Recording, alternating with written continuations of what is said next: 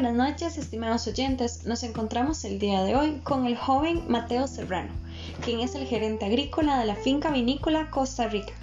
Él lleva aproximadamente 5 años de trabajar en esta empresa que se dedica a la fabricación de vinos. Bienvenido Mateo y muchas gracias por acompañarnos. Muchas gracias a usted por la invitación.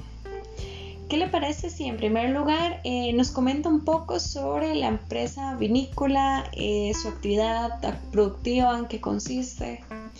Vinícola Costa Rica es una empresa dedicada a la cultivación y producción de vinos.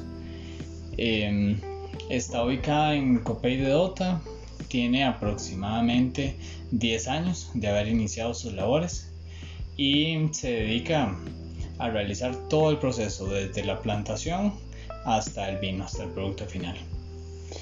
Aquí, bueno, nos comenta que entonces es una empresa eh, rural que se ubica, digamos, que incluso, eh, digamos, está ubicado en montañas. No sé si nos comenta un poco sobre cómo es eh, el ambiente, cómo trabajan los colaboradores, cómo es el entorno de la empresa.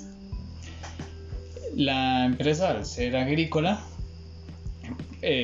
pues todos los colaboradores están al campo.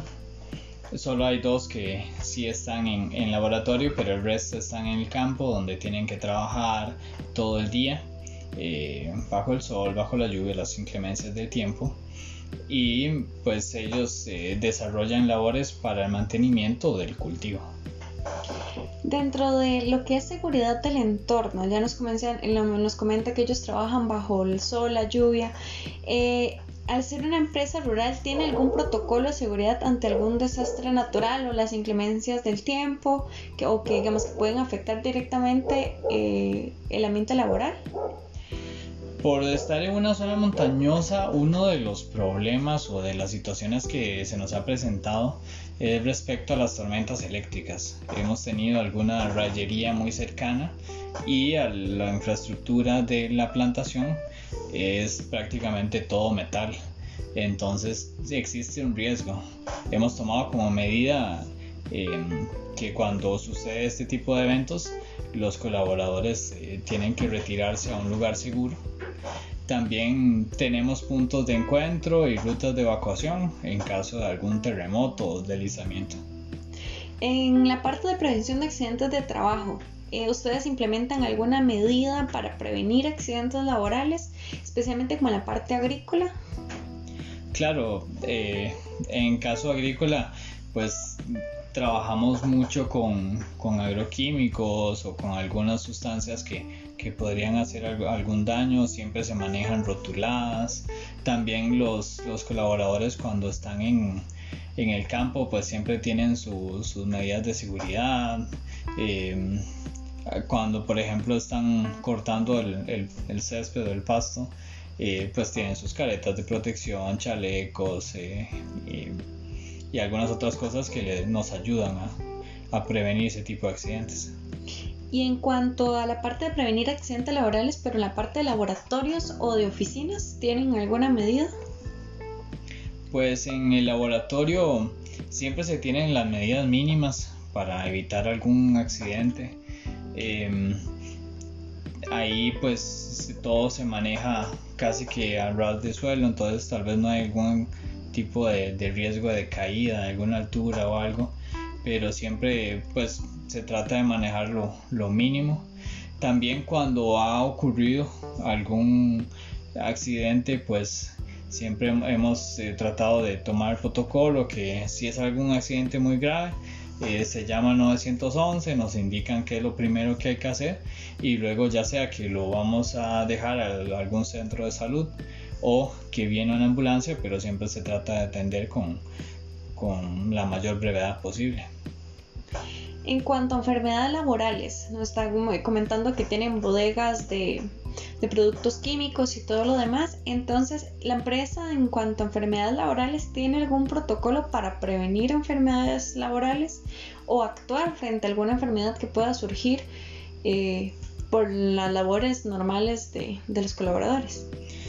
Claro, este eh, los, colaboradores en caso que tengan que, realizar alguna labor pesada, como lo denomina la ley, por ejemplo la fumigación, que están expuestos a, productos químicos, em, la ley dice que no pueden trabajar más de 6 horas, entonces a partir de esas 6 horas ellos se retiran. Antes, eso sí, eh, tienen que haberse bañado y cambiado su ropa para que no quede algún residuo por ahí.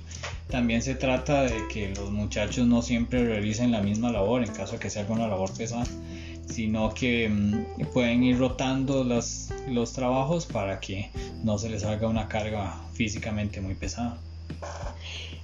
Y bueno, ahora que menciona mucho también, eh, dentro del bienestar personal, especialmente la parte, digamos, salud física, mental, eh, más que todo, la empresa realiza alguna, alguna actividad que ayude a mitigar o, digamos, ayudar en el bienestar físico y mental de los colaboradores.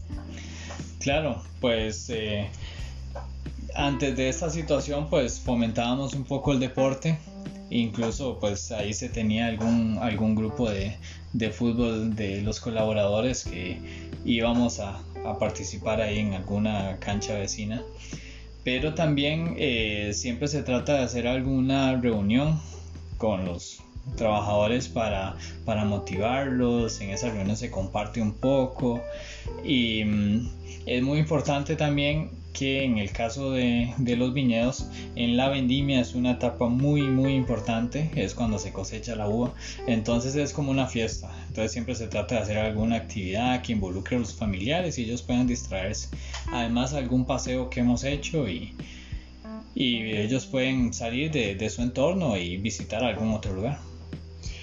Y muchas gracias. Mateo, nada más en la parte ahora que estamos, que nos encontramos en la parte del COVID, con todo esto de la cuarentena, ¿la empresa ha tenido que hacer algún cambio o implementar alguna medida adicional para mantener la salud física y mental en estos tiempos de cuarentena?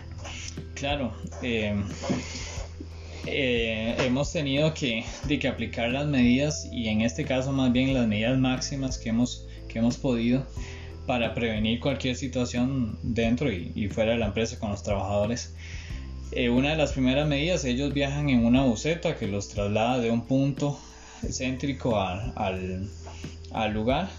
Entonces, eh, cuando van a ingresar a la buceta, se les aplica alcohol en gel, también se les toma la temperatura y ellos eh, tienen que ingresar a la buceta con, la mascarilla puesta. También al momento de, de entrar a la finca, tienen que lavarse las manos y mm, ya así pueden, podemos decir que se puede iniciar con la labor.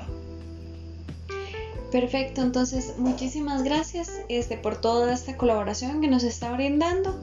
Mi nombre es eh, Pamela Molina y esto es Vino y Salud.